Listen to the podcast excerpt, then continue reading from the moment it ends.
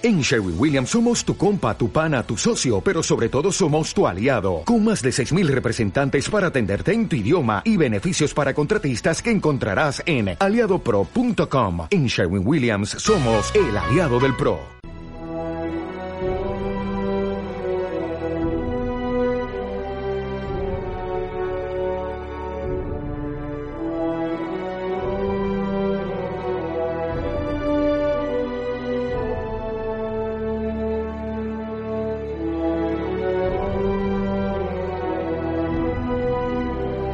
La Roma de las divinidades y los emperadores, pero también la de los hombres y las mujeres.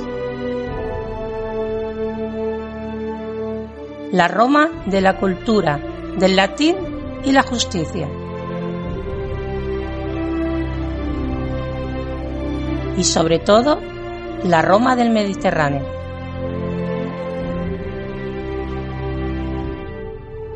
Bienvenidas, bienvenidos al Ignum en Roma.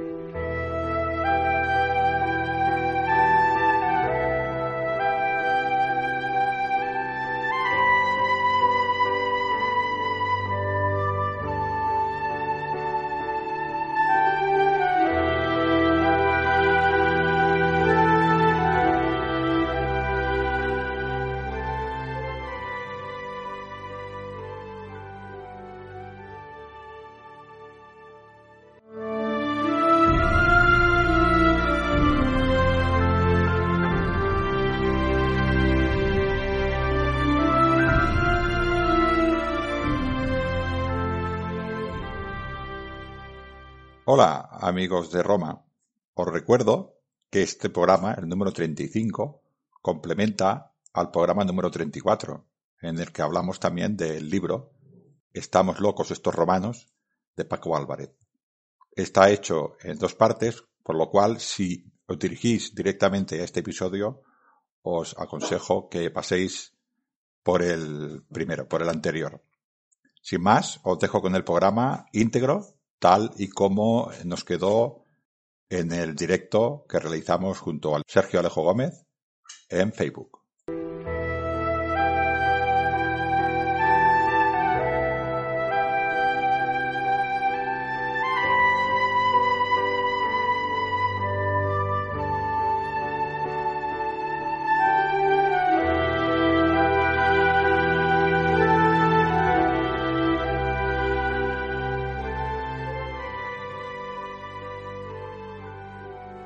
Pero volviendo un poco a, tus, eh, a tu libro, eh, y hemos dicho que hablaríamos de, hemos hablado de Tartesos, y después de Tartesos, pues vinieron otros pobladores prerromanos, ¿no? Que irremediablemente influyeron en la cultura o en el sustrato eh, prerromano, pues con su influencia, como pueden ser fenicios y griegos, de los que tú también hablas largo entendido en el, en el libro, y que también pues nos hablas de esa ciudad que te tiene robada el alma, ¿no? Que es Gadir, Gades.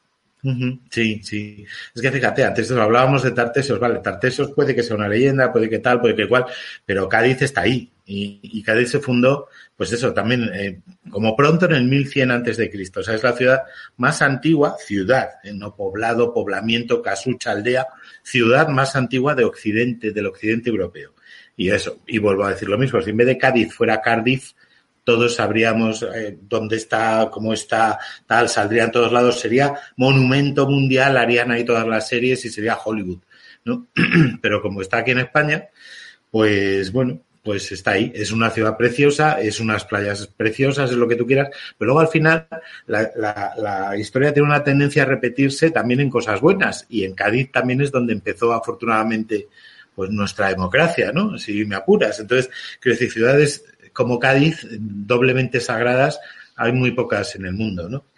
Y, sí, Cádiz, pues eso sí, seguramente la fundaron los fenicios, posiblemente cerca de otro poblamiento indígena, pero, o nativo, pero lo bonito o lo curioso de los fenicios y de los griegos es que nos aportaron un montón de cosas, pero no nos hicimos fenicios ni griegos. o sea, quiero decir, eh, son visitantes, yo eh, los llamo vendedores comerciales a domicilio, porque, porque realmente los fenicios hicieron una red comercial estupenda a lo largo de todo el, de todo el Mediterráneo eh, y comerciaron con todo el mundo y llevaron pues seguramente el hierro o el torno alfarero o, cosas de un lado a otro, herramientas buenísimas con las que un montón de civilizaciones avanzaron y se desarrollaron más. Los griegos trajeron cosas tan bonitas como la monetización, por ejemplo, que permitió un comercio mucho más formalizado y por lo tanto que las distintas civilizaciones eh, pudieran eh, enriquecerse y, llegar a desarrollar pues eh, excedentes que les permitiera dedicar más a arte. Por ejemplo, eso explicaría de una manera muy generalista y muy simplista cómo es que el arte íbero es más avanzado que otros artes de nuestra península, ¿no? Más avanzado entre comillas, más estéticamente aceptable para, desde nuestro punto de vista académico, canónico, clásico, ¿no? Y, y esto, y eso, y nos aportaron un montón de cosas, pero eso, no nos hicimos griegos. Nadie se hizo griego. Tenemos muchas palabras griegas, sí, estupendo. Pero muchas de las palabras griegas que tenemos las tenemos a través de los romanos otra vez, a través del latín. Eh, no hay una, no hay una intención eh, civilizadora por parte de estas eh, digamos, naciones o, digamos, civilizaciones. Eh, si suponemos que los griegos pudiéramos, pudieran ser una sola civilización y no muchas ciudades. Y, pero, y eso es lo que me parece que hace también a la vez grande a Roma. En Roma podía, para, eh, si Roma, su intención era controlar los depósitos de oro, las minas, el aceite, el vino y todo eso, pues no hacía falta que nos hiciera romanos. Hacía falta que tuviera unas guarniciones estupendas de soldados que vigilaran esto y que controlaran esto y que esclavizaran a la gente que tuviera que esclavizar para rentabilizar el suelo y lo que, y lo que podían extraer de beneficio de Hispania. Pero en vez de eso, se dedicaron a construir pequeñas ciudades a imagen y semejanza de Roma y a estas personas dotarles de derechos, de leyes comunes y finalmente de, convertirles en, ciudadanos, que es como hemos empezado, ¿no? Ángel.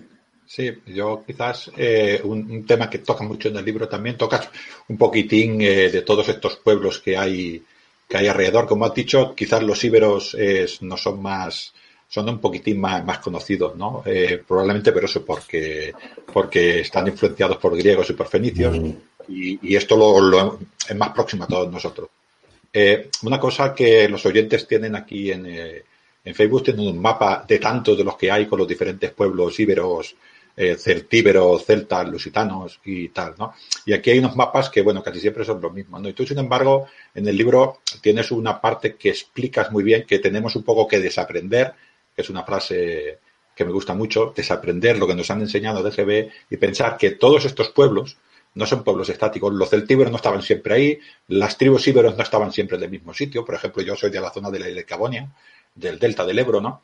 Y estos pueblos eh, iban a veces hacia el norte, otras veces iban hacia el sur, eh, luego igual, no lo sé, pero igual estaban un poquitín más al interior y luego acabaron hacia abajo. Todos estos pueblos se movían, se mezclaban y eh, todo era muchísimo más dinámico, igual que todo el intercambio cultural, aunque los fenicios trataran preferiblemente, por ejemplo, con ciudades como Málaga, como Cádiz, todo esto poco a poco tendría que ir llegando al interior y todo esto era un cambio cultural entre todos los miembros de la península. Sí, sí, desde luego, desde luego, porque piensa que, que, eso, no, la realidad, eso sí que no es ese mapa con los nombrecitos bien colocados en cada valle, ¿no? Plum, plum, aquí los arebacos, aquí los barcios, aquí. No, no es verdad, porque las civilizaciones que están quietas mueren. O sea, las únicas civilizaciones que, que, se mantienen eh, sin contacto externo con el resto de las civilizaciones desaparecen. Es, es así de fácil, así de claro. O sea, entonces para estar en contacto con esas otras civilizaciones tienes que, como has dicho tú, mezclarte, moverte, mestizarte. O sea, es imposible, eh, eh, eh, es imposible que, pues eso, que tú aprendas a, usar una, las monedas o el torno de alfarero si te mantienes rígido dentro de tu búnker de aldea, dentro de tu opidum y decir aquí no pasa nada porque la tradición mía es la buena y no quiero que nadie venga aquí a enseñarme a hacer cerámica en torno pues tío, terminarás desapareciendo.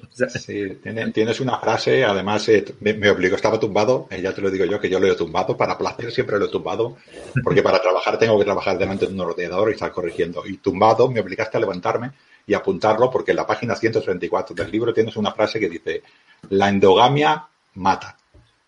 Lo que hace crecer el mundo es el mestizaje, la mezcla. Es, es enorme, ¿no? Yo soy aficionado de Star Trek, del señor Spock, ¿eh? y este hombre dice eh, infinita diversidad en infinitas combinaciones. A mí me parece esa frase enorme. En el momento que nos cerramos en nosotros mismos, la endogamia mata. Es bestial esta frase. Y ahí, y volviendo a lo que hablábamos antes de Europa, es esa endogamia, ese creer que nuestras naciones y nuestras nacionalidades eh, son capaces de permanecer en el tiempo y en el espacio eh, sin entrar en contacto y mezclarse con las demás es, lo que podría terminar con Europa. ¿no? quiero decir con eso que haya que abrirse a lo loco, pero sí es verdad, por ejemplo, que, que, que eso, o sea, quiero decir, piensa que aquí llegaron, llegó un griego y entonces dijo, pues estos de aquí son iberos. Y luego fue para allí y vio a unos que llevaban el pelo más largo y dijo, ah, pues esos son celtas.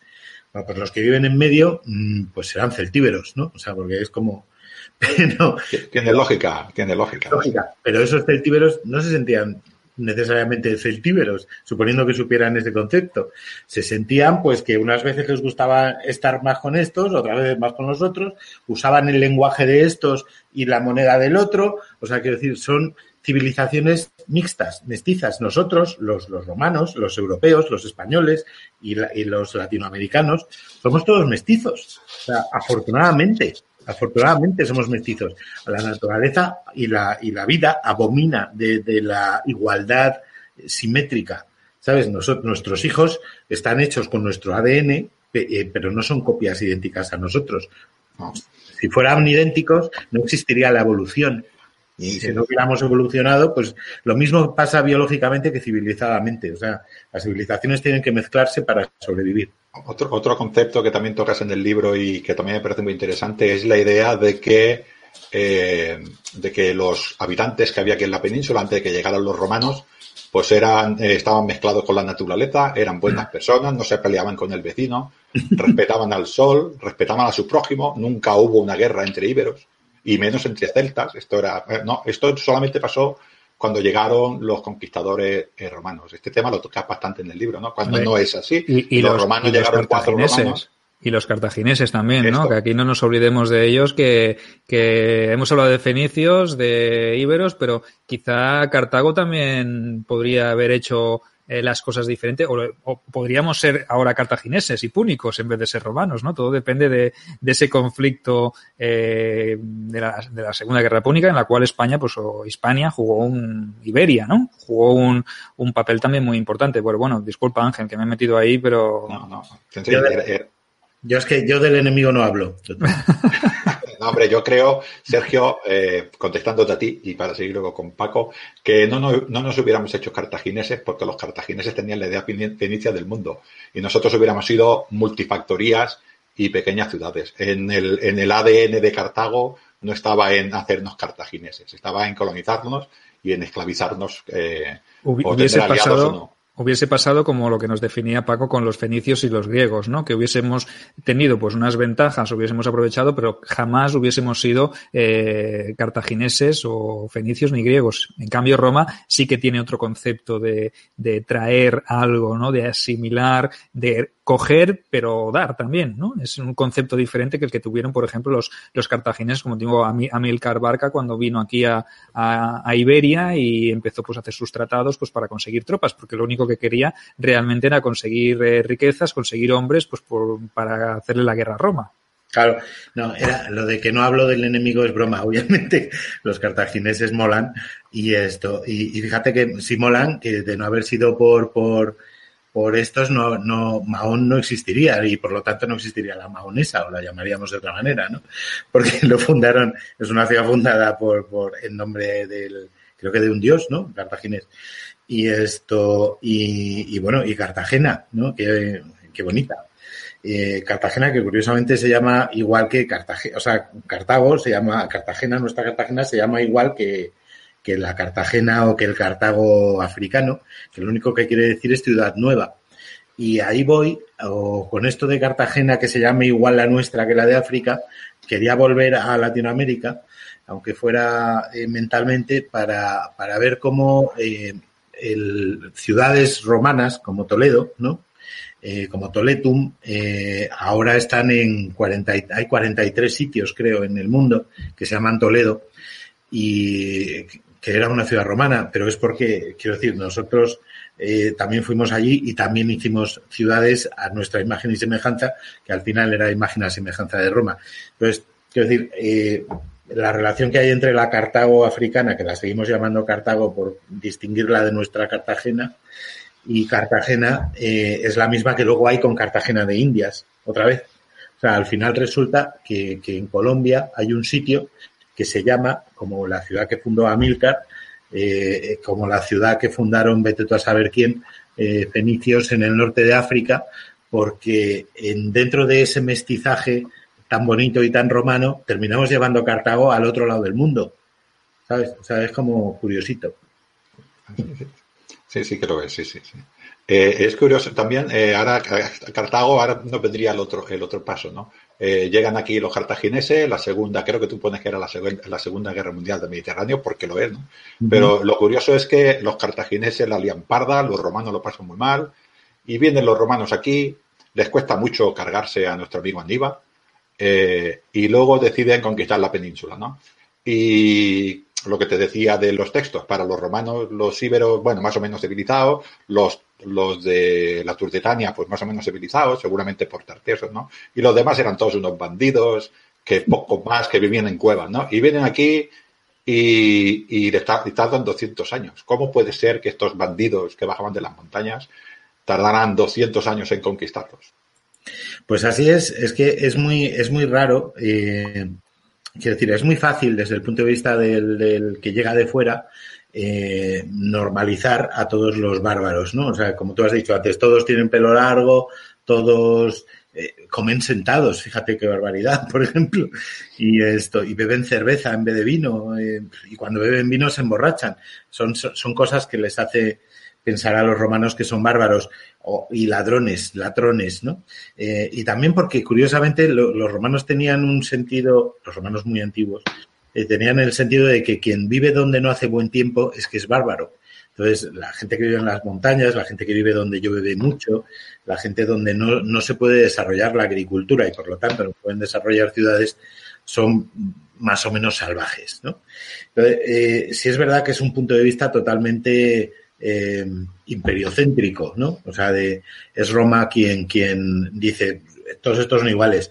Pero luego te pones a analizar los mismos escritos romanos y resulta que, que, los lusitanos, por ejemplo, que posiblemente eran celtas, aunque vivían, eh, no sé, ni idea, pero podían serlo, ¿no? o sea, por allí, por Portugal y por Extremadura, eh, pues resulta que, que, que, eran capaces de mantener ejércitos en pie de guerra durante años y combatiendo contra Roma. Entonces, pues tan ladroncitos y bárbaros no serían, o sea, porque no es una batalla, una batalla como la de Teutoburgo en la que, digamos, por seguir con lo de bárbaros, en, los que haces una puñeta y traicionas a un ejército y tal. No, no, es tener un ejército en pie de guerra años, lo cual quiere decir que no, es, esos soldados no atienden a las, a las cosechas, lo cual quiere decir que tienes que depender de bases avanzadas para poder mantener esa logística o incluso o, lo, o, los celtíberos, que en su origen eh, también parece que eran muy bárbaros, ¿no? Y así los describen los, los primeros romanos y los historiadores griegos,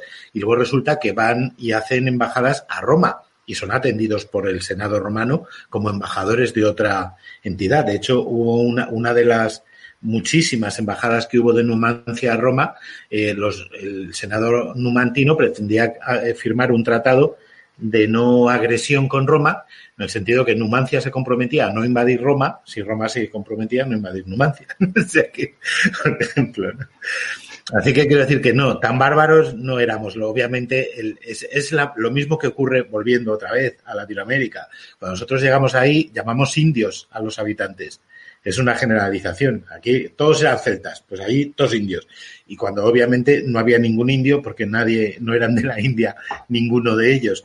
Pero el, el, el invasor o el que llega o el colonizador o el conquistador pone su nombre a las tierras, en su idioma, a las tierras eh, que para su civilización descubre. Muy bien, muy bien. Sí, eh, entonces, eh, si te parece, hablamos un poquito sobre. No sé.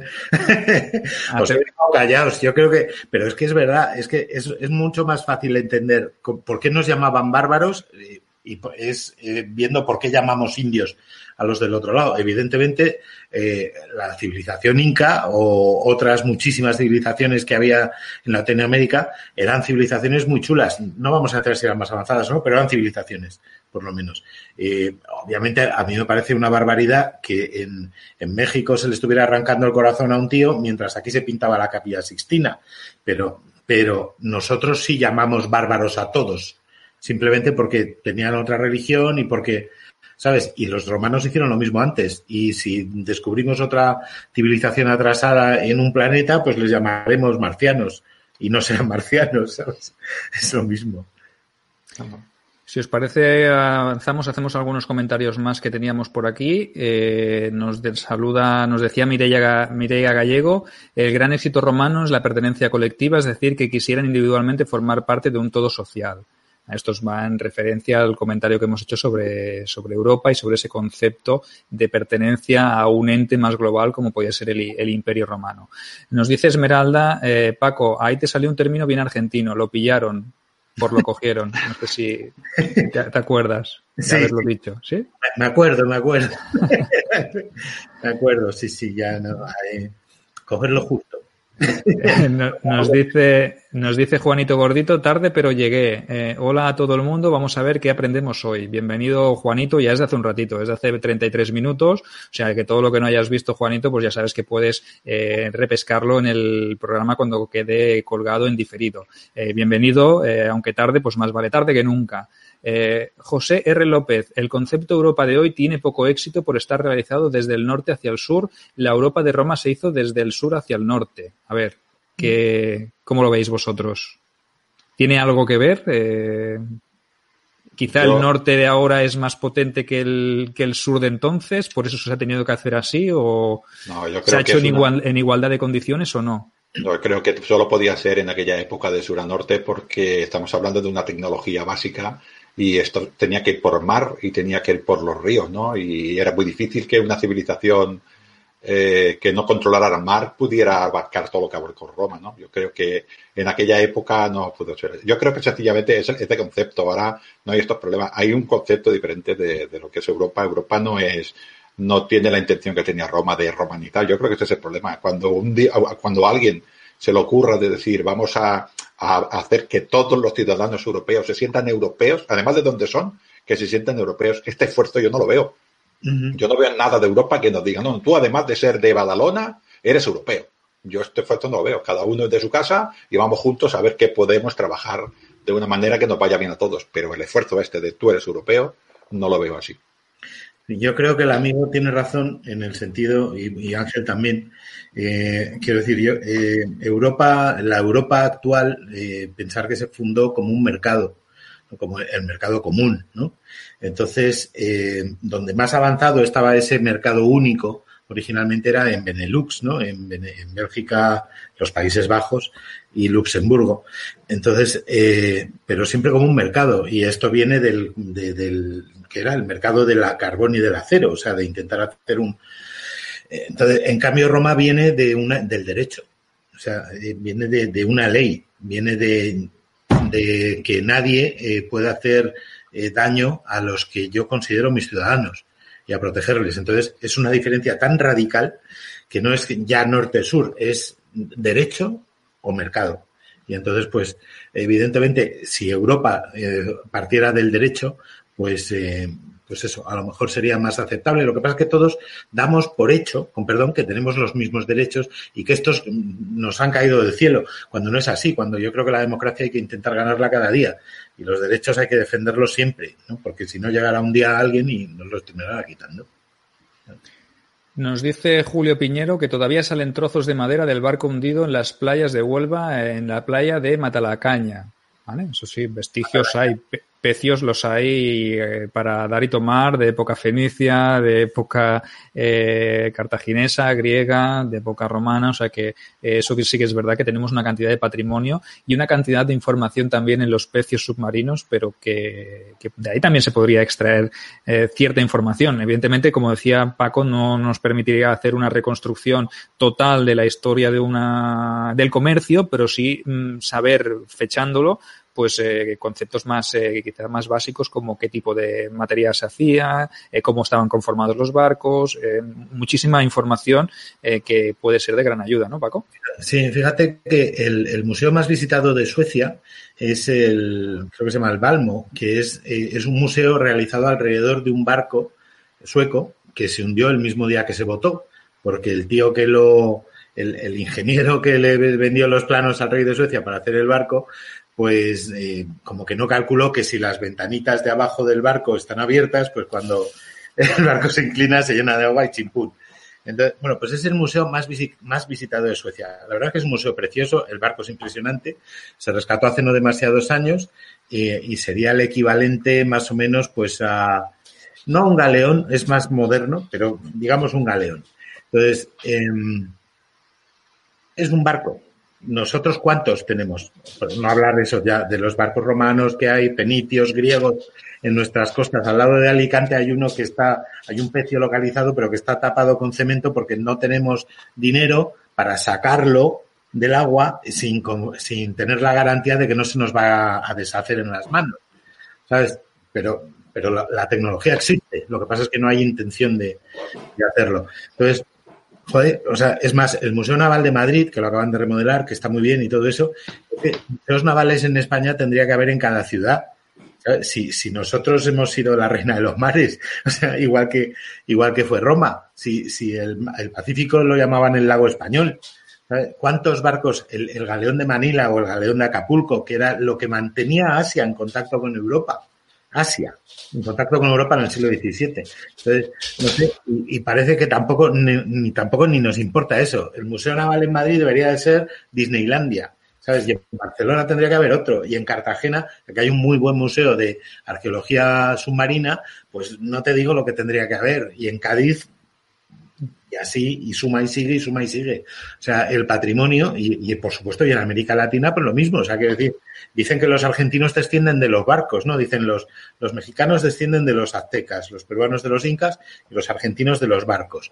Pues oye, seguro que hay pecios por ahí a tutiplén y en el Callao, y en Acapulco, y en Veracruz. En Veracruz, cerca de Veracruz deben de estar los barcos de, de Cortés, ¿no? Los que se supone que dio al traste y hace no muchos años estaba hablando de que a lo mejor habían encontrado algún resto del Santa María en, en por allí por, por, la República Dominicana. Fíjate tú, qué bonito. O sea, barcos de verdad, barcos que hicieron historia y no el, el barco chusco este que le vendieron al rey de Suecia. Pluf, ala, se ha hundido, tronco. Pues nos habíamos gastado en esto, pues nada. y ahí se quedó tapado hasta que hace cuatro días lo han sacado y como en el Báltico el agua esa no tiene sal, pues ha conservado muy bien. Hmm. Muy bien, muy bien, un buen detalle el tema este de los pecios. Eh, nos dice Maribel Bofi, muy buenas tardes, que llegaba también algo tarde, hace 32 minutos. Tranquila, Maribel, también, lo mismo que, que a nuestro amigo Juanito, lo podrás ver después en directo, perdón, en diferido. Nos dice Maribel Bofi, que grande Paco, que tu libro me ha encantado. O sea, que tenemos aquí otra lectora que, que se lo ha leído. Muchas, muchas gracias. La verdad es que cuando alguien dice aquí o, o, en, o en, Twitter o en, o en, Instagram, oye, me he leído tu libro y me ha gustado, eh, lo sabéis vosotros también, Sergio y, y Ángel, es que no, no, se puede explicar lo, lo, que se siente, pero es como, joder, he conseguido hacer un libro y que alguien lo lea y que le guste. Es la bomba, es que es como meter un gol en la final del mundial. O sea, es Correcto. como es impresionante. Entonces, eh, la verdad es que eh, se agradece, se agradece muchísimo sí. y, y, lo que siempre digo, pues que est estamos todos a disposición de nuestros lectores. Eh, ahora, afortunadamente, en, en, las redes, en todos lados, puedes decir, oye, ¿qué, qué opinas de esto? O, o, una crítica, un comentario, o ampliar información o bibliografía. Pues para eso estamos, ¿no? Ángel, ¿querías decir algo? Sí, no, que le quería dar la razón a Paco. Eh, nosotros hacemos una de, de, una hoja en blanco, eh, empezamos a poner conceptos, en nuestro caso eh, ficción histórica, ¿no? Y luego esto es como un hijito que lo pones a andar, ¿sabes? Y ves que va creciendo y alguien te dice, oh, qué bien se porta tu hijito, ¿no? Y muchas veces a mí se me queda un poco así cara porque tampoco sé qué decir, ¿no? Porque como crece solo, eh, tú, tú has intentado enseñarle bien porque has hecho lo mejor que has podido con él, ¿no? Y él va creciendo solo, ¿no? Y cada persona va un hijo diferente, ¿no?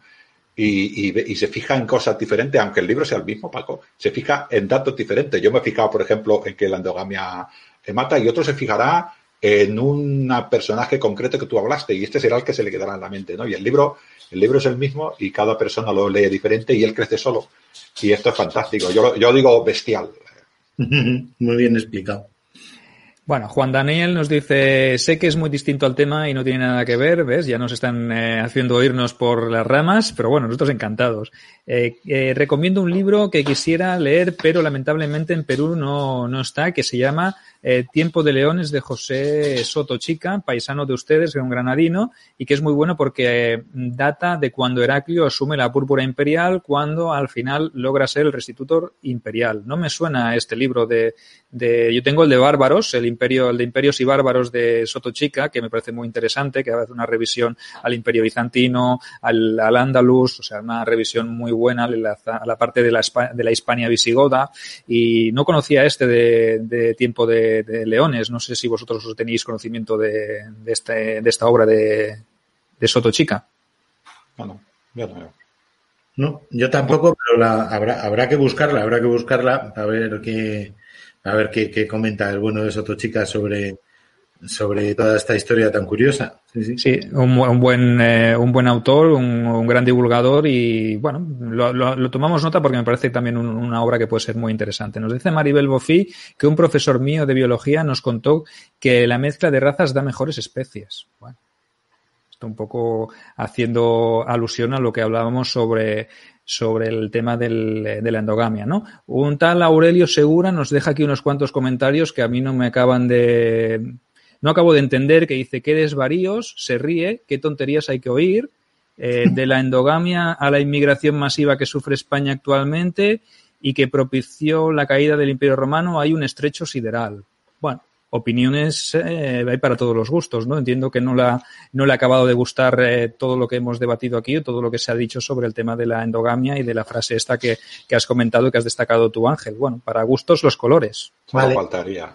Claro, no, por supuesto, encantado de que opine eh, distinto, pero matizar que a lo mejor no se me ha entendido. Es que, evidentemente, la endogamia mata, pero eso no sé qué carajos tiene que ver con la inmigración incontrolada. O sea, quiero decir, eh, sí podemos decir que a lo mejor la, la, las hordas bárbaras eh, cruzaban a lo loco el Limes y entraban en el imperio y destruyeron la, la pues no sé, las infraestructuras que hubiera y por lo tanto eso eh, hizo insostenible el, imperio. Eh, pero yo creo que eso no tiene nada que ver con lo que estamos hablando, que es la fase civilizadora en la que unas civilizaciones se mezclan con otras. O sea, quiero decir, nosotros por ejemplo, en América, obviamente, nos mezclamos con los, con los nativos y con las nativas y, dimos lugar a una nueva raza, una raza mestiza. El 90% de los habitantes de México son nativos o mestizos. Eh, en cambio, en Estados Unidos es menos del 1%.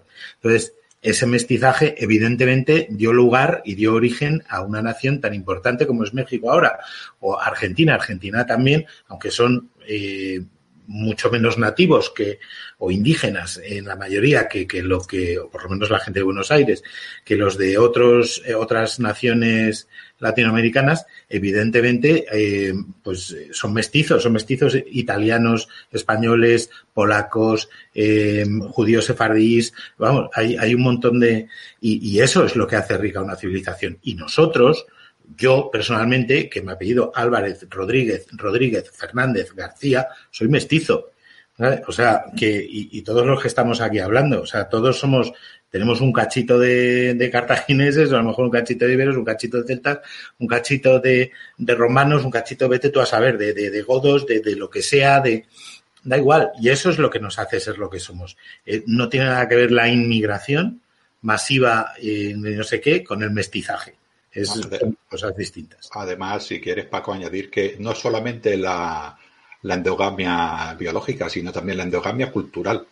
O sea, la mezcla es en todo, en todos los sentidos. ¿Qué sería del castellano sin su influencia, eh, por ejemplo, árabe o de su influencia mismo americana? Nosotros llevamos, allí palabras, pero también hemos exportado palabras de América, ¿no? Y toda la mezcla del árabe, toda la mezcla del griego, eh, del fenicio, del celta, tenemos ciudades con estos nombres, ¿no? Quiero decir que es todo, es todo. Cualquier persona que se cierre en sí misma, cualquier civilización que se cierre en sí misma, está condenada a suicidarse ella misma, eh, se mata. No podemos ser autárticos, tenemos que ser, eh, tenemos que ser permeables con un cierto control, pero hay que ser permeables con las demás culturas que tenemos alrededor. Claro, claro, es que lo que hay que hacer es aprender del vecino. O sea, quiero decir, si, a lo, eh, si nosotros, imagínate yo que sé, que estábamos, no sé, cultivando olivos de una manera determinada y no conseguíamos rentabilizar eh, el aceite porque yo qué sé, y llegan los fenicios y dicen, no, mira, es que lo que tenéis que hacer es irrigarlos de esta manera, marearlos de esta otra y poner la fábrica de ánforas cerca del molino y no lejos. Pues eso es el, tomar contacto con una civilización y, y si no, dicen, no, no, aquí lo vamos a seguir haciendo como se hacía siempre bueno, pues tronco, pues a lo mejor no, ¿sabes? No, no prosperas. Es eso, es así, es aprender a hacerlo mejor, porque siempre hay alguien que lo hace mejor que tú y, evidentemente tú lo nombras también muy bien en el libro, que me parece un acierto, y es que, por ejemplo, y lo has dicho antes al, entrar, ¿no? ¿Por qué los, los visigodos cuando se establecieron en Hispania mantuvieron las instituciones romanas, se mantuvo el latín, eh, la población era eh, romana, ¿eh? era hispano-romana? eso es un indicio de que lo que está, de que yo no llego, llego, conquisto, y impongo lo que yo hago y se hace lo que yo diga, ¿no? ¿Por qué? Si el sistema que ya existe es suficientemente óptimo para que funcione todo, eh, no fueron la única, el único pueblo germano que se estableció y aprovechó y se sintió romano, porque ellos también, en el fondo, ellos todos esos foedus que hicieron con el imperio romano, pues eran porque querían pertenecer al propio imperio, pero el imperio también los aceptó y el imperio dijo, oye, pues yo también puedo sacar algo de estas personas, ¿no? Entonces, este mestizaje, yo creo que mm, este, este video oyente, pues a lo mejor ha intentado o ha interpretado lo que se ha dicho aquí desde otra perspectiva, ¿no? Que yo pienso que en ningún momento se ha, se ha intentado o lo hemos tratado desde este punto de vista. Yo pienso que ha sido una mala interpretación, o bueno, quizás sea su opinión. Yo no voy a juzgar aquí las opiniones de los demás, pero. Sergio, si me permites, eh, eh, otra vez vamos a volver otro poquitín a romper mitos. Aunque nosotros tenemos en el Limes, eh, hablo del, Imperio Romano, tenemos en el Limes de Danubio o en el Limes del Rin, tenemos un montón de legiones que nos están defendiendo ese, ese río, Danubio, por ejemplo, la comunicación constante entre el norte, entre la Dacia y hablo del Danubio, ¿no? O entre Germania y, las regiones de Germania inferior, superior, la Raetia, o sea, todo era constante, o sea, había gente que subía y bajaba y seguramente había eh, intercambio eh, de, pues seguramente biológico, había intercambio cultural. Eh, no podemos pretender que la cultura que hubiera en Germania inferior fuera exactamente igual que la cultura que había en Capua. Es, es, absurdo de pensarlo. Y este es el, tanto el mestizaje biológico como el mestizaje eh, cultural. Y esto era Roma. Roma no estaba siempre en guerra en las fronteras. Hubo cientos de años en los cuales esas fronteras no tenían problemas y la gente comerciaba. Además, el comercio da riqueza. Lo, que le interesaba a Roma era eh, que hubiera periodos de paz largo. Y al otro lado de la frontera también interesaba. Incluso en tiempos de guerra yo entiendo que habría intercambio, o sea que no es una cosa que estás diciendo, eh, la frontera es muy amplia y evidentemente en momentos puntuales pues tú combates, haces una expedición, pero la gente que vivía cerca del Limes, cerca de esa frontera romana, también no tenía un beneficio de, de la cultura romana y a lo mejor sus aspiraciones eran estar simplemente al otro lado del Limes y poder pertenecer a esa cultura romana. No, no hay que irse más allá ni hay que buscarle las tres patas al gato, porque yo pienso que lo que se ha tratado de explicar desde aquí es que precisamente ese, mestizaje, esa mezcla, eh, lo que hace es eh, aportar riqueza cultural y riqueza en todos los ámbitos. Entonces. Vale, mm, yo creo, si te parece, Sergio, que eh, si, se ha malinterpretado, seguramente será que no me he sabido explicar. yo lo he entendido perfectamente. Pasemos a otra cosa y, ya está, porque no es, no es nuestra, no es, no es lo que queríamos decir. Perfecto. Pues otro comentario, Juan José Ortiz Cruz nos dice, estupenda charla, el libro de Paco es muy, muy recomendable. O sea, que se lo debo haber leído también, eh, Juan José Ortiz. Muchas gracias. Otro más. Eh, Maribel Bofín nos dice, donde hay mal tiempo la gente es triste y fría. Bueno. Bueno. No ayuda tampoco el clima, ¿no? Eso no ayuda, pero hombre, no sé, quiero decir, yo tengo familia asturiana y son súper majos. y tengo familia en el País Vasco también y tal. Hombre, eh, si te refieres a más al norte, más al norte, pues sí, yo creo que los islandeses no son precisamente una juerga Pero fíjate que, que, que, bueno, pues por eso nosotros somos y tenemos la suerte de ser romanos, o sea, ¿qué más quieres? Y de ser latinos, macho, o sea, es la mayor bendición de Dios y de todos los dioses. Eh, nos dice Gerión de Contestania que cuánto y cuánto aprendemos con vosotros, chicos. Es un placer. Muchísimas gracias. Hombre, gracias es, eh, a vosotros por estar aquí conectados y por seguirnos. Eh, Juan José Ortiz, en referencia al tema que hablabas antes de los museos de los pecios y todo el todo de los barcos hundidos, nos dice que en Barcelona está el Museo de las Reales Atarazanas, que es fantástico. Yo, mira, soy de Barcelona y no lo he visitado. No sé, Ángel, tú si has tenido el orgullo o el privilegio Yo no lo he visitado, pero sé que está ahí al lado de Colón y, y es visitable. No he ido por no sé por qué tampoco, la verdad. La verdad es que yo sí, yo tuve la suerte de hacer... Ha, ido Paco, que es de Madrid, y nosotros que vivimos aquí en Barcelona no hemos ni ido. Pues hacéis, muy mal en no haber ido al museo. Eh, además, no solo tengo la suerte de haber ido, sino que en el 2005, creo que es, comisaría una exposición sobre Pompeya en ese museo, que se llamaba, digo yo que estará por ahí en algún lado, se llamaba Pompeya entre el Vesubio y el Mediterráneo, y era una exposición temporal que se hizo ahí con la Superintendencia Arqueológica de Pompeya, con un montón de piezas que trajimos y posiblemente fue la primera exposición seria sobre Pompeya que hubo en, Barcelona y esto y, la verdad es que estuvo muy bien vamos quiero decir fue fue un tema muy complicado y el museo es la bomba el museo tiene la, la, insignia de, del duque de Alba en la batalla de Lepanto y, era eh, la fábrica de, de, galeras del Mediterráneo del, Reino de Aragón y luego de España. O sea, quiero decir que es un sitio importantísimo, la bomba, eso, al final de la rambla a la derecha y, hay que ir a verlo. Ahora, por ejemplo, fíjate tú la poca importancia que tendrá ese museo que vosotros vivís allí y no lo conocéis. Entonces, a eso es a lo que me refiero. Vale, el museo está bien, pero habrá que darle más bombo, habrá que hacer más cosas, habrá que Claro, o sea, habrá que meterlo e imbricarlo en la sociedad en la que está Totalmente de acuerdo. Y eso hace un poco alusión a lo que decíamos antes del patrimonio, ¿no? Potenciar todo el tema histórico y cultural, todo el patrimonio que tenemos y que a veces parece que ni existe. O sea, que imaginaros, ¿no? Que nosotros somos de aquí de Barcelona y no nos hemos dado cuenta, o incluso yo no sabía ni que existía este museo. O sea, que ahora me acabo de enterar y va a ser uno de los eh, puntos que voy a tener que visitar cuando las medidas se levanten, estas medidas eh, cautelares que tenemos ahora y que podremos ir a ver, ¿no, Ángel? ¿Cómo sois los de provincias? Eh? Yo que vivo en Tarraco, que es la capital de, de la Tarraconensis, por lo de Barquino de provincias, sois muy raros. qué tío, qué tío. Nos dice, nos dice dime. Si se llama Barquino, si se llama Barquino el sitio, ¿cómo no va a haber barcos ahí? Ahí está.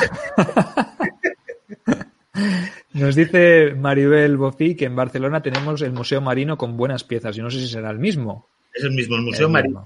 Se marítimo, marítimo. Sí, marítimo. Y nos dice Eduardo, el último comentario antes de seguir, eh, hola, Tiempo de Leones es un libro muy bueno, una gran novela, pero la segunda parte, aunque parezca mentira, es mejor todavía. Eh, se llama Estandarte Sagrado Pese a que segundas partes nunca fueron buenas, esta es la excepción. Bueno, eh, y nuestras novelas, ¿no? Y nuestras trilogías también, Ángel, que la segunda y la tercera también son mejores que la primera, mejorando como el buen vino. Yo no soy capaz de entender cómo soy capaz de hacer la segunda buena y la tercera mejor todavía. Eso es lo que me pasa como tú.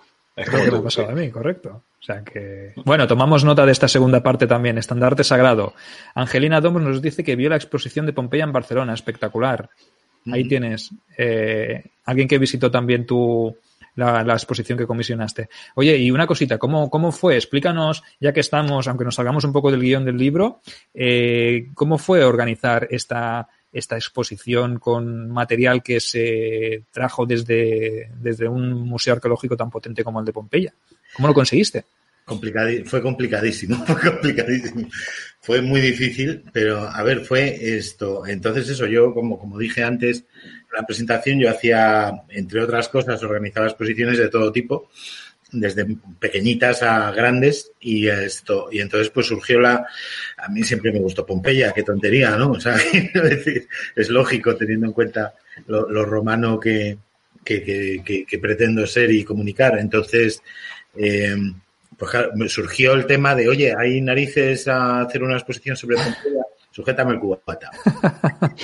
Eso es muy romano también. Eso es muy romano también. Y entonces, pues nada, fuimos a, buscar eh, eh, tenía, alguien conocía a alguien en el Museo Marítimo, entonces fuimos a hablar con ellos, hacían exposiciones temporales, eh, tienen la, la, capacidad técnica y arqueológica como para manejar ese tipo de piezas y la seguridad que requieren. Y entonces, pues allí que me fui a, a Pompeya, eh, me fui con mi mujer y mis dos, dos, hijas que eran muy pequeñas y estuvimos hablando. Entonces había superintendencia arqueológica allí, ahora ya es de Nápoles, ¿no? Entonces, pero eh, y, bueno, estuvimos hablando con ellos. Ellos tenían una organización completa eh, que, lo, por cierto, era eh, estaba privatizado, lo llevaba Mondadori, los mismos de la editorial, eh, que encargada de, difundir Pompeya en el mundo. Entonces tenían como exposiciones preparadas de distintos precios que tú podías contratar y llevarte a, a otros países. De hecho, tienen varias rulando por el mundo todo el rato. Y entonces esto, pues el superintendente era un señor encantador, mayor, y la, la arqueóloga y el arqueólogo con los que estuvimos hablando eran gente muy maja. Y, bueno, pues eh, se hubo que hacer un, convoy eh, por carretera, porque no pueden viajar de otra manera las piezas arqueológicas de, de ese nivel, desde con escolta policial desde, desde Pompeya, o sea, desde al sur de Nápoles hasta Barcelona, eh, cambiando de policía en cada, en cada frontera y estoy con un seguro que se llama clavo a clavo, que es que las piezas se, se guardan en cajones de madera y se clavan delante del arqueólogo eh, que se hace responsable del transporte. Se paga un seguro sideral, como te puedes imaginar, y esto. Y luego se traen a Barcelona y se desclavan otra vez delante del mismo arqueólogo que verifique el estado en el que han llegado y tal y cual. Y esto, la verdad es que fue una operación en la que palme pasta por un tubo, pero, pero me lo pasé muy bien y, tuve el honor de, pues eso, de ver piezas y de hablar de Pompeya y de, y de tener cosas, eh, no sé, tan, tan, tan romanas como, como, como es Pompeya, porque Pompeya, no sé si acordáis la canción esta de Bastil, de Bastilla, del grupo este inglés hace unos pocos años, que decía eso de no, no te da la impresión de que has estado ahí antes, no, pues pasar por Pompeya es como pasar por el pueblo del abuelo, es un poco como es raro, es como aquí pasa algo, ¿por qué no están? ¿no? Pero es así, es muy, es la bomba Pompeya. Y sí, la exposición yo creo que estuvo bien. Luego hicimos una en Madrid, luego ya eh, hubo que devolver los, los, obviamente, los estos, la intención original era que circulara por España, pero no hubo patrocinador. Entonces se devolvió a Pompeya y, y, luego hicimos una exposición en Madrid en el 2006 en el Museo de la Ciudad, que es un museo que está en Príncipe de Vergara, que se llamaba Pompeya Madrid y era eh, lo que hicimos fue reconstruir. Hicimos una calle de Pompeya uh -huh. falsa, o sea, quiero decir, con adoquines de plástico y aceras y tal, y conforme ibas avanzando en la calle te iban, iban explicando el urbanismo de Pompeya en comparación con el urbanismo que Carlos III implantó en Madrid. Que Carlos III, cuando era Carlos VI, el rey de Nápoles, es cuando se descubre Herculano y Pompeya. O sea que al final eso, todo llega a Roma. Todo, todo, todo. Oye, una, una, experiencia magnífica, una experiencia que, bueno, que ya has dicho que palmaste pasta, pero bueno, pero que realmente yo veo que en tus ojos, en tu mirada y en la manera de transmitirlo, como que te compensó y que, bueno, la experiencia, como tú dices, ¿no? Todas estas relaciones internacionales con gente de, de un museo arqueológico como es el de, el de Pompeya, toda esta experiencia de traer las piezas desde allí, escoltadas por la policía, tener que hacer un chequeo de esas piezas cuando llegan. Eh, ¿Cuánto tiempo estuvo esta exposición en, en Barcelona? Pues yo creo que estuvo, yo creo que estuvo tres meses o algo así. Tendría que mirarlo, es que hace un rato ya, ¿eh? Pero estuvo me bien. Hace me hace gracia, eh, Paco, porque es esta, esa sensación que tienes tú cuando estás hablando de Pompeya, yo la intento explicar muchas veces, ¿no? Cuando estoy en Baétulo, que es mi ciudad donde yo crecí, Badalona, eh, cuando toco esas ruinas, cuando estoy en Tarraco, y toco esas ruinas, o cuando estuve en Saguntum, ¿no? Allí en el foro, en el castillo, y, y en las tres ciudades veo el mar Mediterráneo, ¿no? Y no, no podemos, yo a menos, mira que, leo mucho y es muy difícil saber explicar esa, esa sensación, pero la sensación que tengo es que cuando estoy en Baétulo, cuando estoy en Tarraco cuando estoy en Saguntum, sigo estando en la misma ciudad, ¿no? Y esto es difícil de explicar y esto, como dices tú, todo nos lleva a Roma. Así es, es que al final, eso, todas son pequeñas Romas y, y, y todas, eh, eso también tiene que ver con el tema de la ciudadanía. O sea, un ciudadano romano, en cualquier ciudad romana, como están ordenadas igual por cuadrícula, por cardo decumano, por, es decir, podía moverse, no se perdía en ninguna ciudad, porque todas las ciudades eran a imagen y semejanza, ¿no? Estaban construidas y en todas había termas, y en todas había teatro, y en todas había eh, bares, y en todas había, eh, pues eso, anfiteatro, o estadio, o circuito, o de carreras, de motos, o, o, lo que sea. No, eso era para ver si estabais atentos. Sí, sí, sí. sí, La, la, la, la, cuadra roja, la cuadra roja Ferrari de aquella época. Eso, sí, sí, luego los Ferrari. Y por ahí hablo de, de Diocles, ¿no? Y el, el, el, tema es que sí es verdad que uno se siente eh, que ha estado ahí antes. Y, y, yo creo que eso es un poco el... Pérez Reverte decía que, que vemos los sitios con los ojos de los libros que nos hemos leído. ¿Sabes? Entonces, eh, es muy importante ese bagaje, ¿no? O sea, que decir, tú ves Roma en Sagunto y, ves que, y tienes la sensación de que has estado ahí antes, porque cuando ves, ves algo más que piedras. Miras más allá. Entonces, mm, y miras eso por los libros, no solo los que te has leído, sino los que escribes. Entonces, seguro, seguro que te imaginas al Lignum en tal sitio o en tal otro. ¿Sabes? Piensa, eh, Paco, que yo, eh, una ciudad como Baétulo eh, tiene, se fundó a mitad del siglo I después de Cristo, ¿no? Son dos mil años de historia y cuando tú tocas una de estas piedras, son dos mil años de historia uh, de romanidad que, que, que, están ahí y que no hemos dejado de ser romanos en ningún periodo de esta, de esta época, ¿no? Y todo esto, todo este bagaje está en esa piedra. Yo no veo una piedra, yo veo historia, yo veo personas que pasan, yo veo personas que estaban trabajando en ese taller, personas que pasaban por el decumanos hacia arriba y hacia abajo, ¿no? Eh, personas que se encargaban del mantenimiento de la, de, del alcantarillado. Yo veo eso, yo no veo la, la, piedra vacía. Y cuando voy a Tarraco, pues veo una ciudad más monumental. Y cuando veo la curva del circo que tenemos allí fantástica y el anfiteatro hacia el mar, yo veo a la gente, veo a los gladiadores dando su espectáculo, veo a las cuadrigas saliendo de, de la plaza del Pau, de la plaza del ayuntamiento dirigiéndose hacia dirección mar. Yo solo veo porque lo, porque lo vivo.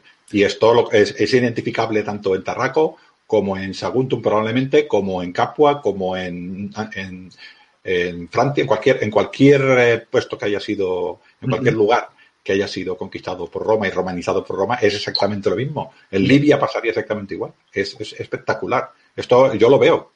Sí, sí, sí. Es, es así, es que to, todo es Roma. O sea, quiero decir, es todas las ciudades son eh, tienen lo, lo, mismo, el mismo alcance y luego tú dices, no, no es una piedra, es, es, una historia. Y eso es lo bonito, es una historia que contar, es una historia, eh, quiero decir, eh, no sé, yo siempre, volviendo a Pompeya, eh, en, en, la, en la barra de un bar pompeyano, porque obviamente tenían barras, los bares romanos, eh, estaban las, se quedaron las monedas, ¿sabes? Se quedaron las monedas de un tío que pagó y se fue.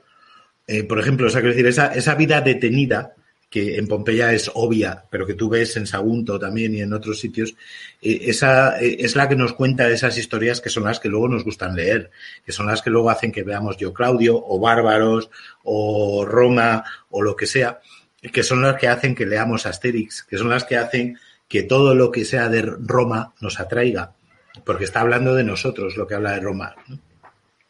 Oye, y una cosa, volviendo al libro, porque estamos más nostálgicos que nunca, ¿eh? se, me, están escapando las lágrimas con estas dos últimas intervenciones que habéis hecho, porque eh, a mí me ocurre lo mismo, ¿no? Cuando hemos tenido la oportunidad, por ejemplo, de recrear eh, nosotros como Legio Secunda Traina Fortis, como Barking Orients, de estar en Tarraco haciendo, asistiendo en el Tarraco Viva, por ejemplo, eso es un, un escenario completamente diferente, ¿no? Que te hace incluso ponerte nervioso, porque normalmente no estás acostumbrado a recrear cerca de un yacimiento, de un yacimiento tan importante, y lo que hace es que te pones más nervioso porque parece que estés ahí allí eh, viajando, que estés, eh, que tengas una deuda con Roma, una deuda con, con, esa ciudad, con ese yacimiento y te hace incluso estar más nervioso y más tenso de lo habitual. Es como si fuéramos eh, a jugar la Champions League, ¿no? Que me acuerdo que lo decíamos, ¿no? A veces cuando estábamos con, con Ricard, el, director de, la, de Barquinones, nos decía, allí, allí es, nos lo jugamos todo, aquello es la capital, allí en Tarraco Viva, en Tarraco tenemos que, que hacerlo a tope porque es donde nos jugamos nuestro prestigio. Es como, como cuando Máximo eh, décimo meridio pues se va a combatir al Coliseo, ¿no? Eh, no es lo mismo estar en una provincia que estar en Roma, ¿no?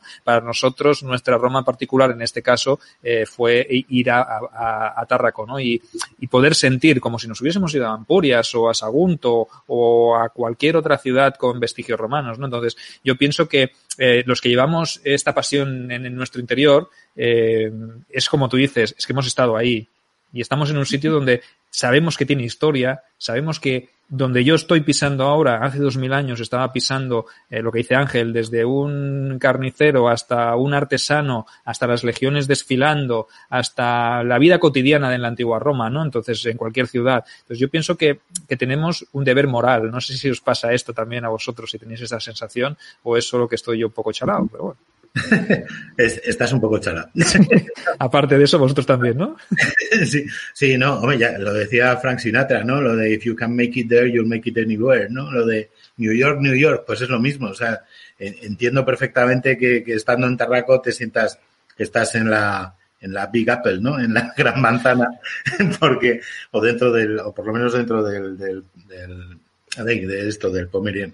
Eh, pero, porque efectivamente, oye, Tarraco era la capital de una provincia que, que cuando, cuando fue esto de lo de que no nos dejaban salir de las provincias, yo decía, vale, pero las romanas, ¿sabes? A mí no me, vale, no me dejáis salir de la tarraconense, firmo, pero... Sí, sí, las romanas de Augusto, que luego se decían más pequeñas de Augusto. Sí, de Augusto, sí. No queremos ni diócesis ni nada, queremos provincias de las antiguas. Provincias de las buenas, la tarraconensis, la bética, etcétera, etcétera. Oye, y, y, volviendo un poco a, a tu libro, eh, que no te queremos eh, robar demasiado tiempo más, y llevamos ya dos horas de programa, aunque haya, nos dé la sensación que llevamos diez minutos, ¿no? Eh, ¿Qué pasa cuando los romanos, perdón, los hispanos nos hacemos más romanos que los romanos? ¿Qué es lo que sucede? ¿Por qué se produce este cambio, este, podríamos decir, esta romanidad llega a su extremo y a su eh, punto más álgido cuando eh, los hispanos pasan a estar dentro del Senado, pasan a convertirse incluso en emperadores de la propia, de la propia Roma? Y tú lo has dicho antes, has nombrado, por ejemplo, a Diocles, ¿no? Parece curioso el caso de Diocles. No sé si lo nombras en el libro, lo explicas y creo que es algo muy atractivo, ¿no? Diocles, un personaje que, que vamos, que ni Messi ni Ronaldo le llegan a la sola de las Caligae. No, hay un tío, Diocles era el piloto de carreras más famoso de la historia de Roma, que era de, era lusitano y, y estoy, según un profesor eh, del, creo que es de la Universidad de Pittsburgh, llegó a ganar 13.500 al cambio, 13.500 millones de euros, unos 15.000, 16.000 millones de dólares en su carrera. Si tenemos en cuenta que no había tele, pues es la bomba. Pero bueno, pero el, el, sí, lo de, lo de la gran pregunta, la gran pregunta que hay que contestar y que yo no tengo la capacidad y que creo que por desgracia eh, todavía no la, no la tiene nadie, es, es eso, es cuando se hace clic. Cuando dices, dejo de estar en el Castro y me quedo en, y me quedo en, en, en Bétula o me quedo en, en, Barcino o en Barquino o, o en Velo Claudia o en Emérita Augusta o en Brácara, ¿no? Porque quiero decir, ¿qué es lo que hace que de pronto, digamos, se acabó, ya no voy a ser, o sea, no sé, yo en el libro lo digo como de broma, ¿no? De un niño que le dice a su padre, papá, yo es que esto de eh, volver al Castro con los abuelos, yo creo que romano, papá, yo creo que soy romano, ¿no? El padre pues diría, vale, hijo, pues, ¿qué vamos a hacer? Pues a partir de aquí la toga. Y sí, sí es curioso eso, que, que, que, en tan poco tiempo, ¿no? Que en el, en el año 90 antes de Cristo, o sea, eh, 40 años mal contados después de Numancia, después de la caída de Numancia, ya hubiera un tribuno de la plebe hispano, que además se apellida híbrida, lo cual quiere decir que es mestizo, en, Roma, defendiendo a, la plebe romana, a los plebeyos romanos de los los tribunos de la plebe, sabéis eso, que, defendían a la plebe, al pueblo, eh, de los posibles abusos legislativos o lo que sea de, de, los demás, de los que no fueran plebeyos o incluso de las leyes. Entonces, y además tenían, eran sacrosantos y tenían la capacidad de veto también de las leyes. O sea, podían decir, esta ley no mola porque le hace daño al pueblo. Y no Todos sea... menos los Graco, ¿no? Menos los Graco. Los, los Graco es que intentaron hacer un, ¿cómo se llama? Una, una reforma agraria y eso es complicado. siglo tras siglo tras siglo es complicado y terminan matándote normalmente, ¿no? Pero, como le pasó a los buenos gracos. Pero el, que por cierto, el Tiberio estuvo en Hispania destinado un montón y tuvo muy buen rollo aquí, y su padre antes que él, uh -huh. que también se llamaba Tiberio. Y Cornelia, la de los Gracos, eh, Bueno, yo que sé, o sea, que decir, es, también un ejemplo, ¿no? Pero a, lo que voy es que eso, en el 40 años después de que cuelgue el, último celtíbero en la espada, hay un hispano en el otro lado, ¿vale? Y 45 años después, eh, este eh, Balbo, el mayor, es cónsul de la República. Balbo, que además fue prefectos fabrum, o sea, fue el general de intendencia y de logística de la Guerra de las Galias con Julio César. Balbo, que, que, eh, fue nombrado, obtuvo la ciudadanía romana por, por un favor que le hizo Pompeyo, Magno. Balbo, que fue defendido por Cicerón. O sea, quiero decir, un tío de Cádiz que conoció a Julio César, a Cicerón, a Pompeyo. Por favor, ¿alguien puede hacer una máquina del tiempo? Hay que verlo eso, ¿eh? Y Balbo nadie sabe quién es en España y fue presidente de la República Romana. ¿sabes? O sea, fue cónsul, Y luego su sobrino. Y luego, pues eso, otros 90 años después, eh, había un mogollón de, senadores, como tú has dicho, emperador, llegó a haber emperadores, eh, pero antes de, que Trajano fuera emperador, los dos generales de los dos ejércitos más grandes romanos eran hispanos.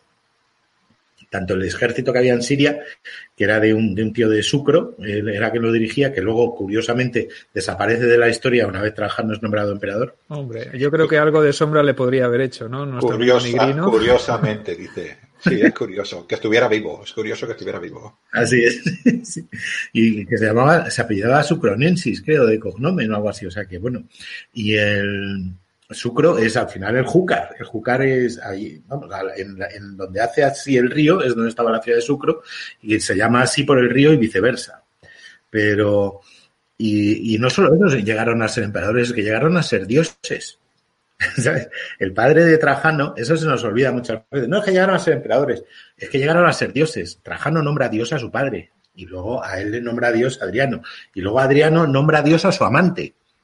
Quiero decir que, eh, vale, Antinoo no era español, vale, o no era hispano, pero que un, un señor de Santiponce tenga el poder de decir que este señor está en los cielos, Antinoo en este caso, es, es, algo mm, eh, que si se lo hubieran explicado a, su bisabuelo, eh, ni siquiera en Itálica, sino posiblemente en Cádiz, que, porque parte de la familia venía de allí, como no, todo viene de Cádiz, pues no se lo habría creído. O sea, ¿cómo? O sea, que, mi, mi, bisnieto va a nombrar Dios a alguien y a él le van a nombrar Dios. ¿Qué me estás contando? Además, Dios es que evidentemente que en el rito eh, de, no sé si por ahí Marco Almansa, que nos lo podría explicar mejor, pero que, evidentemente eh, la, generación, la, religión de Augusto es una religión también ecuménica, ecuménica en el sentido que, que es atendida desde, desde todo el mundo. Entonces, Dios Trajano, eh, como, como, como personalidad, digamos, augustia, es, es adorado aquí y en el otro lado del mundo, y en Dacia, y en Germania, y en el último rincón. Entonces, eh, es ascender en la vida. O sea, es, si el American Way of Life mola y llegas a Nueva York y triunfas, pues el, el Italian Way of Life mola más, que puedes llegar a ser Dios. es, quisiera un poquitín puntualizar lo que has dicho eh, para, darle importancia. Todo esto que has dicho viene que en el año, a mitad del siglo II antes de Cristo, 150 antes de Cristo, 140, 160, estamos hablando de que venían ejércitos romanos a, a Hispania y los masacraban. O sea, los íberos, los celtíberos, los celtas, los lusitanos, los masacraban. Los ejércitos romanos no querían venir aquí a España porque morían. los soldados romanos, estos aguerridos romanos, estos, mm, estos civilizadores con la espada en la mano y escudo, no querían venir porque, porque los mataban, aquí morían a miles, a miles, a miles, a miles. Y como dices tú, esto estamos hablando del año 100, creo que hay Numancia, 133 o por ahí antes de Cristo. 134, 133, sí. Por ahí antes de Cristo y un poco después ya tenemos a un montón de gente de aquí eh, yendo para Roma. Y 100 años después ya tenemos hasta, como has dicho tú, un presidente de la República. Es muy difícil de explicar, ¿no? Sí, es que fíjate, es que no nos damos idea, no nos hacemos cuenta, porque es como si un, un señor de la Nueva España, del virreinato de la Nueva España, nacido en la Nueva España y posiblemente mestizo, hijo de, de, un, de una nativa y de un, y de un señor de Extremadura, por ejemplo, llegara a ser emperador de, aquí, de Europa, llegara a ser heredar a Carlos I. O sea, cuando decimos que Trajano llegó a ser emperador, pues es el equivalente a eso. Es que, un señor de Guadalajara, Jalisco o de Oaxaca hubiera llegado a, dirigir Europa. es tan bruto como eso. Y, que además, y, que además se sintiera más europeo que un europeo. Eso, claro, se sintiera igual. Oye, yo soy romano, igual que tú. Entonces, eso, yo soy de Nueva España, pues igual que tú eres de España. Esto es lo mismo, ¿sabes? Entonces, quiero decir, pero es, es tan grande el cambio que no, nos, que, que no nos entra en la cabeza. Pero para su época era totalmente lógico porque era romano. Da igual de dónde hubiera nacido. Ya lo hemos dicho antes. Da igual, es romano, eres romano de, Santiponce, Sevilla. Muy bien. Es más, eh, antes hablábamos también del tema de que nosotros hablamos español y el otro lado hablan español y tal, y la cultura. Nosotros somos la minoría, somos los que hablamos raro y mal, con la C y la Z. ¿Sabes? Hay 600 millones de personas que hablan español mejor que nosotros y no lo pronuncian como nosotros. Nosotros somos los que tenemos acento raro. Igual que en su momento Adriano también tenía acento raro, por lo visto. Sí, de la Tour sí, sí, tenía un poco, lo miraban, sobre todo Adriano, no sé si tanto porque se ve que hizo estudios para, pero se ve que Trajano era un escándalo, ¿no? Era criticado por esto, ¿no? Pero bueno, sí, sí, es, es, muy curioso, ¿no? Eh, todos estos personajes se nos hacen grandes, como dices tú, eh, si quieres, para ir un poquitín enterrando, ¿no? Eh, y luego todo esto cae, pero cae Roma, no cae la romanidad. Esto también es una cosa que creo que es importante, que también la comentas en el libro, ¿no? Cae la ciudad de Roma, el imperio romano de, de Occidente, eh, pero la romanidad queda aquí. Es más, yo una, la última cosa que tenía puesta en, eh, para, para, decirte es que eh, la, última cosa que puse fue que vinieron los alanos, los vándalos, los suevos, ¿no? Y tras ello vinieron como federados de Roma, vinieron los visigodos. Los visigodos se quedaron aquí y tenían la visión de Hispania de los, en los romanos. Probablemente nuestra idea de los godos es que son muy bárbaros, pero probablemente los godos eran también más romanos de lo que nosotros pensamos, ¿no? Que eran los que realmente eh, hicieron, dijéramos, continuaron con Hispania. Sí, desde luego, sí, sí. El, los godos eh, tienen, en, en, lo que a mí se me enseñó en el colegio, tenían demasiada importancia para lo que realmente hicieron, ¿sabes? Eh, porque estuvieron muy poquito tiempo y estuvieron siempre conscientes de que venían como federados de Roma para expulsar a unos que eran más bárbaros que ellos y ellos a su vez se consideraban bastante romanos. De hecho, en el cuarto concilio de Toledo, cuando se termina el arrianismo, eh, eh, Recaredo firma como Flavius Recaredus Rex, como Flavio, o sea, que como, como en, en, un guiño a Constantino, ¿no? En este caso, no ya los Flavios antes, pero quiero decir, en un guiño a Constantino que firmó así el concilio de Nicea. Entonces, el acta, los actas del concilio inicial. Entonces, eh, los godos consideran una continuidad a su, permanencia en Hispania y, de hecho, además de eso, el imperio oriental sí tenía presencia real y física en, en, lo que era la provincia de España, que tenía la capital casualmente en Cartagena, ¿no? Cartago Espartaria, que se llamaba, y que estuvieron ahí hasta el 600 y pico. Entonces, los romanos nunca nos hemos ido de España, pero digamos la administración romana en Hispania estuvo de algún modo presente en algún cachito de tierra española durante más de diez siglos. ¿Sabes? Y eso tampoco nos lo han enseñado y tampoco nos hacemos una idea. Siempre nos hemos pensado que la mayor eh, permanencia de, una civilización extraña en nuestra tierra haya sido la musulmana. Eh, y no es el caso. Roma administrativamente estuvo más tiempo, igual que los musulmanes administrativamente dentro de ese tiempo, eh, aunque eran, tenían una religión común, digamos, bueno, pues eh, daría para otra historia el discutir cuáles de ellos se sentían españoles, cuáles de ellos se sentían árabes, bereberes, o etcétera, etcétera, o hablar de las guerras civiles que hubo entre musulmanes desde el año 800. O sea que, y antes incluso. Con lo, cual, pero sí es eso, Roma permanece, Roma permanece siempre porque al final eh, lo que construyó Roma, y yo creo que al final, eh, esto es con lo que tú empezaste y por eso es bonito que terminemos, esa, es un monumento más duro que la piedra, que y ese monumento se llama derecho.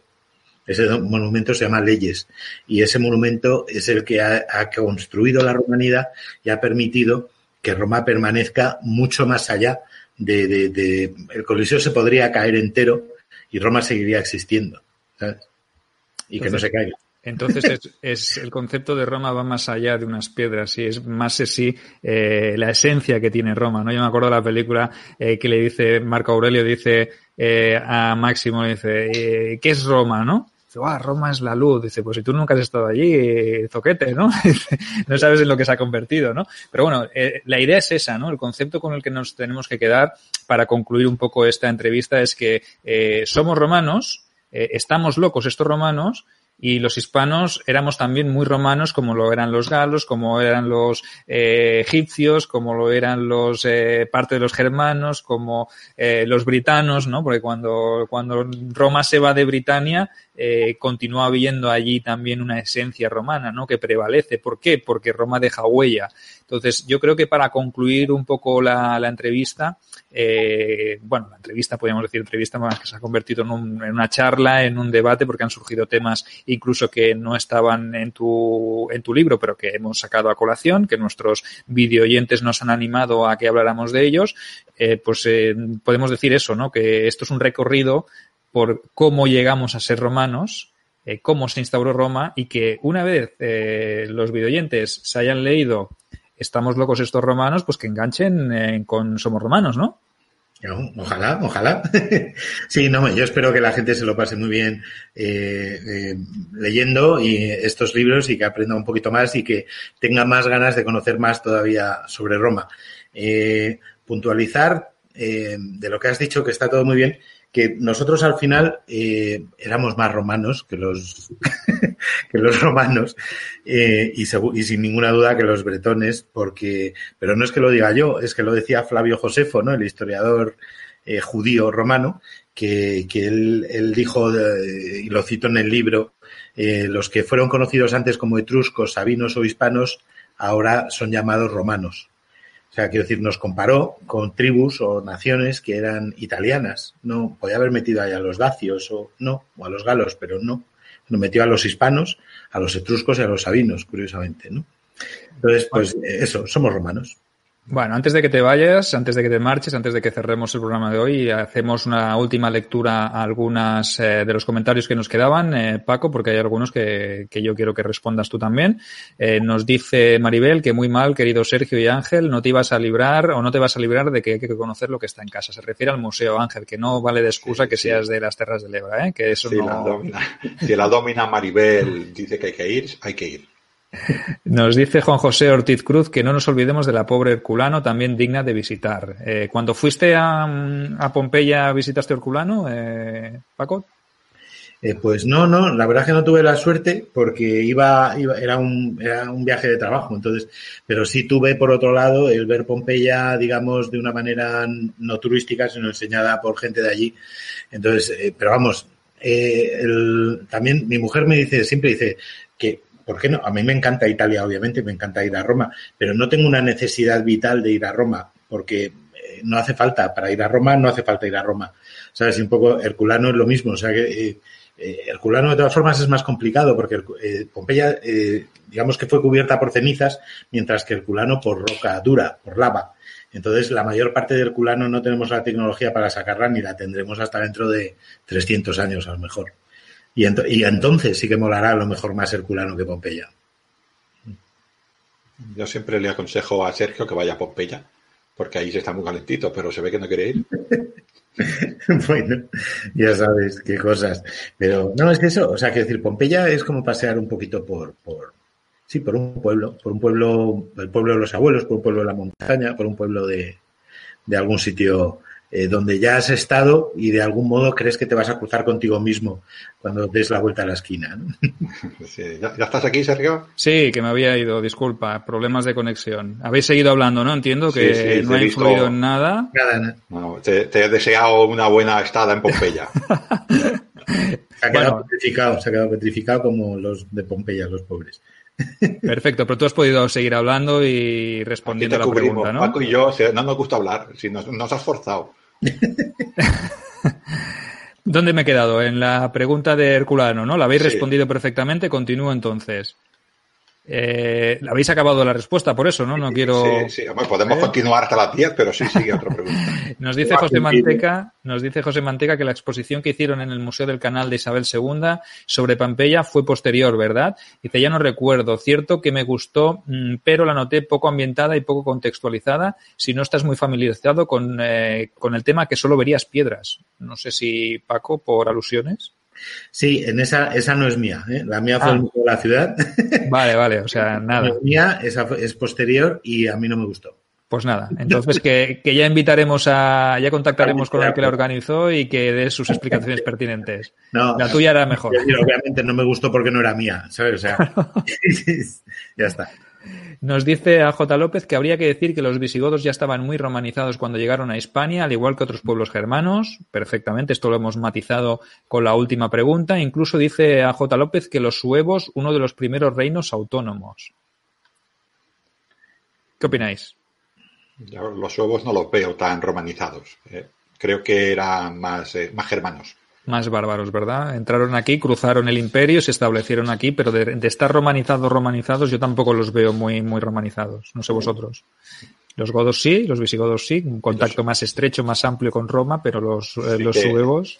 Los suevos sí que se hicieron su reino allá arriba, se mezclaron con los bretones que huían de, de bueno, de todos los sajones y los anglos y tal, ¿no? Eh, probablemente la conquista gótica eh, de los godos no fue tan, se fueron diluyendo, dijéramos, entre, entre los pueblos autóctonos de aquí, pero yo creo que ellos tenían intención de fundar, de fundar un reino como lo hicieron los, los vándalos en, en África. Creo que están menos romanizados, creo. Sí, de acuerdo. De, todas formas pasa lo de siempre, que no sabemos mucho de los suevos. O sea, quiero decir, sabemos que eh, creo que fue Asturo, ¿no? Un conde, un comes romano que fue mandado ahí a luchar contra ellos y que terminó como el Rosario de la Aurora pero no, quiero decir, tenemos por desgracia, igual que de Tartesos, fíjate que los suevos son muchísimo más modernos y tampoco sabemos mucho de ellos. Desde luego, si Roma mandó a los godos para expulsar a los suevos, suponemos que es que los suevos eran más brutos o más bárbaros que los godos. Suponemos. Suponemos. Dejémoslo en una suposición. Eh, nos dice José Alberto que en el siglo VI casi volvemos a ser imperiales, casi, bueno, se refiere al tema de la conquista de, España, eh, de esa Cartago espartaria de la que hablabas y de esa presencia de la, de la Renovatio Imperi, ¿no? De esa parte de del Imperio Romano de Oriente que, que conquistó o sometió a esa parte de la antigua Hispania y que, bueno, pues que se acabó perdiendo, como dices, a mediados del siglo VII. Eh, dice que Trajano, a Antonio Raimundo nos dice que Trajano es el mejor emperador para él. Bueno, coincides con Ángel, ¿no? ¿Qué voy a, qué voy a decir del Optimus? Eh, es, el padre, nosotros somos recreadores de la, de la segunda Traiana Fortis. Oye, y, y, iba a decir que para Flavio Josefo quizá el más eh, destacado sería Vespasiano, ¿no? También, o sea, cada uno con sus gustos. Bueno, Flavio Josefo era demasiado Flavio, era más Flavio que los Flavios, mira. Flavio, José fuera un pelota, hombre. Aquí le llamábamos, le llamamos la mebotas. La mebota. Sí, la mebota. La, la mecaligae, sí. Eso, Trajano, eso, fíjate, si eso, que, era eh, Melior Augustus Felici, no, Melior Augustus Felicio, no, Felicior Augustus Melior Trajanus, es lo que se decía a cada emperador cuando se le nombraba, que seas tan eh, mejor que Augusto y tan feliz como, como Trajano, o al revés, no me acuerdo. Pero, pero el caso es ese, o sea, que decir, eso se seguía diciendo de cada emperador y obviamente el reino de Trajano, para que fuera, el reinado de Trajano, para que fuera comparable con el de Augusto, el fundador de la patria, toma, tela marinera como tenía que ser Trajano. Curiosamente, a Trajano, que en España lo tenemos olvidado, como creo que no hay ni un monumento decente a Trajano en, España, en ningún sitio, en Buenos Aires hay uno, por cierto. esto eh, resulta que em, en, el, en el himno nacional rumano se habla de él. Se dice, y un grito resuena nuestras voces, Trajano, no sé qué, y nosotros no. Bueno, pues fíjate. Somos así. Nos dice José Alberto Navarro, nos da dos apreciaciones. Dice que los godos eran una pequeña élite, la mayoría de la población era hispano-romana, todos se sentían romanos, evidentemente. También nos dice que Paco, con permiso, eh, se duda bastante en la historiografía que la capital de, la España bizantina fuera primero Sevilla y al reconquistar esta Leo, Leo, pasaría a ser Cartago-Espartaria. No sé, yo siempre había tenido en cuenta que era Cartago-Espartaria, pero bueno, podía ser que Hispalis fuera una ciudad también muy importante, incluso incluso Córdoba, ¿no? Ciudades importantes en esa España eh, del Imperio Romano de Oriente. Eran No lo ciudades sé. también importantes en, eh, en el reino visigodo, ¿no? Sí, lo miraré, pero lo miraré porque quiero decir, eh, Córdoba sin duda, porque Córdoba de hecho, eh, eh, no sé, vamos, los visigodos la, la reconquistaron muy, muy tarde, o sea, se resistió a los godos durante muchísimo tiempo, pero no era tampoco parte de Bizancio, luego sí. O al, o al menos fue ayudada. Pero Hispalis, o sea, que, que Hispalis fuera parte de, la provincia de, de Hispania, mm, no lo tengo claro. Posiblemente esté equivocado, lo miraré, pero me- no, no tenía constancia de que Sevilla hubiera sido parte de, de España. Bueno, consultaremos, ya miraremos por ahí a ver que, que- si podemos sacar algo de información.